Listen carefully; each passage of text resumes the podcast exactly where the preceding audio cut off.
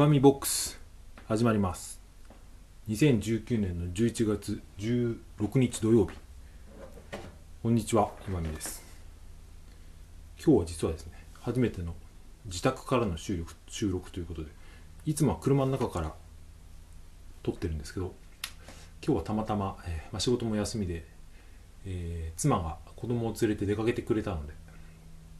出かけてくれたそうですねありがたいですね、えーまあ、家で一人でいる時間があったのでその隙を使ってこうやって録音してみようかなと思ってます、えーもしかしたらお気づきの方がいらっしゃるとまあ嬉しいんですが今日音が違うんですね。いつもはスマホのマイク直で撮ってるんですけど今日は、えーイヤホンイヤホンマイク普通のイヤホンなんですけどそれを使って録音してみました。ちょっとさっきいろいろテストをしてやってみたらうんイヤホンの方が音がいいなっていうことに気づいて。そのイヤホンマイク車用のイヤホンマイクも持ってるんですけどそっちよりもこれ妻のウォークマンのイヤホンだったんですけどこのマイクがイヤホンが一番音がいいなと思ったんでちょっとこれからこれを使ってやってみようかなと思ってます。まあもうちょっとしたら専用の何かマイクか買ってもいいんですけどとりあえずこれでやってみようかなと思ってます。えー、まあ今回はテスト放送みたいな感じで家からしゃ喋ったらどうなるのかなっていう割とそういうテスト放送的な回になってしまうんですが一応それだけだと聞いてらっしゃる方に、えー申し訳ないので、えーちょっとこれも自分のブログに書いたことを喋ってみようかなと思うんですが、えー Amazon エコースマートスピーカーの Amazon エコーを、え車で使ってみたっていう話をしてみたいと思います、えースマートスピーカーいろいろ Amazon のエコーとか Google ホームとか Apple だと Siri とかですね。今有名なの他にもあるのかな？ちょっとわかんないですけどあると思うんですけど、えーうちではその Amazon エコーを使ってましてそれ普段家で使ってるんですけどそれを車で使えたら便利だなと思って、えーそれを試してみたっていう話です、えー結論から言うとですね、えー車でそのアレクサ、えー Amazon エコーを今アレクサが反応しましたね、えー使うわわかりません。かりませんごめんなさい。はい、大丈夫です。えーを、えー使うことは、Amazon エコーを使うことは可能で、結構快適に使えたっていう話です。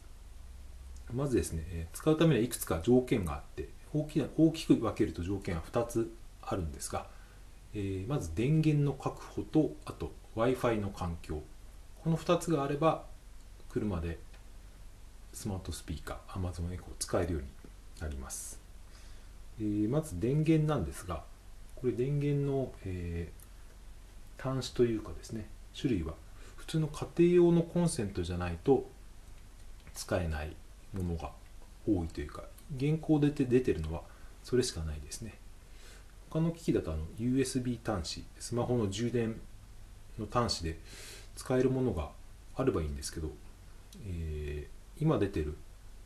Amazon エコーには USB 端子が使え USB 端子で充電できるものは一つも出てないんですね、えーだいぶ前に出てたあれはエコードットの第2世代っていうのだけはなぜか USB 端子が使えたんですが今出てるやつは一つも使えません。なので、えー家庭用のコンセントから給電電気を取るしかないっていうことになります。えーまあ、車で使う場合ですから車にコンセントがですねついていればいいんですけど、えーまあ、ついてない車もありますよね。新しい車だと大体ついてるかもしれないですけどそんなこともないのかな。まあとりあえずうちで使ってる自家用車には、えー家庭用コンセントはついてなかったんですね、まあ、そうすると必要なのがえインバーターと言われる、えー車の電源を家庭用コンセントに変換するという機械が必要です。あのシガーソケットって丸いやつありますよね。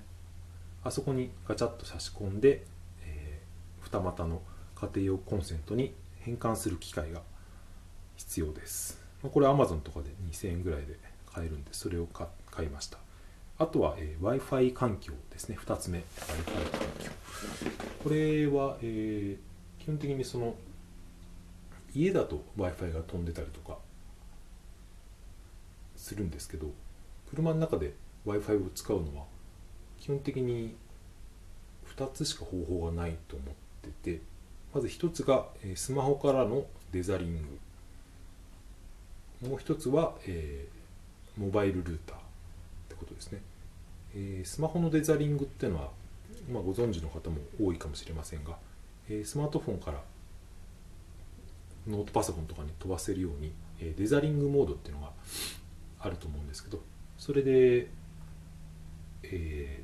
電波を飛ばすっていうやり方ですね。これスマホだけあればできるんで簡単でいいんですけど、えー、まあ、いくつかデメリットがあってですね、まあ、まず一つがそのスマホのパケットがどんどん減ってしまうという。これまあギガの契約にもよると思うんですけど結構ずっとアレクサで使ってるとあっという間に2ギガも3ギガも使っちゃうことになるんでこれは割とですね、えー、そんなに現実的じゃないのかなと思います。あと電話がかかってきたりこっちで、えー、スマートフォンで何か、えー、作業をしてネットとか見ていると多分ですけど使えなくなると思うんですよねアレクサがやっぱりそういう意味でもデザリングはちょっと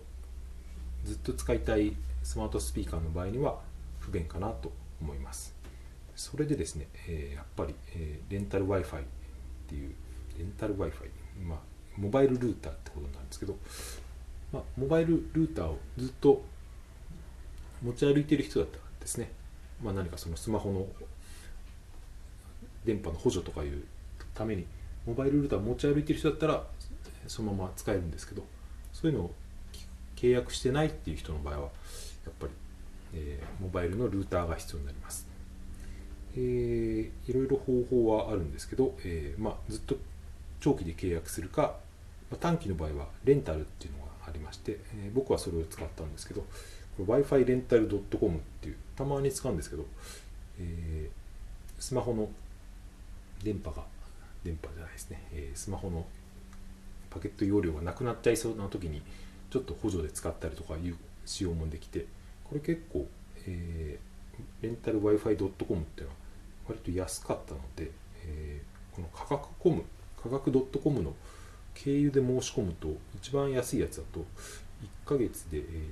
700 60円とかだったと思うんですけどそれで借り入れてですねまあ別にあんま早くはないんですけど十分使えるぐらいのかなと思います。ちょっと話がそれますけどそのレンタル Wi-Fi を使って、えー、スマートスピーカーアレクサって言うと反応しちゃうあまた反応した、えー、言えないんですけどえー、Amazon エコーに、えー、接続すれば使えるようになるっていう話です。えー、今話してたのは、まあ、車で Amazon エコーなどのスマートスピーカーを使うっていう方法なんですけどこれもともと車用のスマートスピーカーがあれば便利だなって皆さんも考えたりすると思うんですけど、えー、アメリカではですねそのエコーオートっていうのがもう発売してるらしくてその車のダッシュボードにですねちょっと置いて使える車用の車専用のスマートスピーカーっていうのが出てるんですね。これ日本でも発売まだ未定なんですけどこれされたらちょっと使いたいなと思ってたりします。これ今ちょっとネットの記事を見てるんですけどエコオートの通常価格は50ドル、えー、約5620円。だが今なら招待制の限定価格で半額の25ドルで予約注文することが可能だ、えー、今のところ日本で発売されるのかは定かではないがこれはぜひ期待したいところ。これはテックエイブルっていうあれですね。2019年の10月2日の記事だからだいぶ新しいですね。多分今アメリカとかで新発売されだした頃。これでそうすると日本で出るのはいつ頃になるんでしょうね。ところで確か何回か23日前の放送で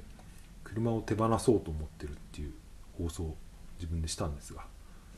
まあ、車を手放しちゃったらまあ関係なくなっちゃうんですけどね。でもレンタカーとか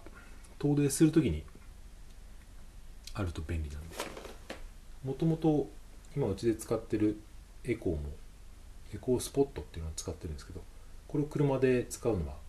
夏にですね、えー家族で海に一泊の旅行に行った時にまあ車で行ったんですけど、えー移動距離が長いんでその時に使ってみたっていういうのがきっかけなんですね。まあ子供が割とちっちゃいんで、うん、車は長い移動だと飽きて疲れちゃうからそういう時に何かおもちゃがあるといいなと思って子供の子供が後ろに座ってたんですけどその肘掛け運転席の肘掛けのとこにエコースポットを置いて、えーいろいろ歌かけたりとかなぞなぞもできるんですけどそういうことをやってたらですね割と、うん、子供が退屈しなかったなっていう経験があるんでこれは今からも使えるなと思います、まあ、テレビとかそういうタブレットで映像を流すという方法もあるんですけどうちの妻がそういうですねあまり子供にそれを見せたくないっていうのがあってあ時間なくなっちゃうな。あはい12分までなので今日はここまでであり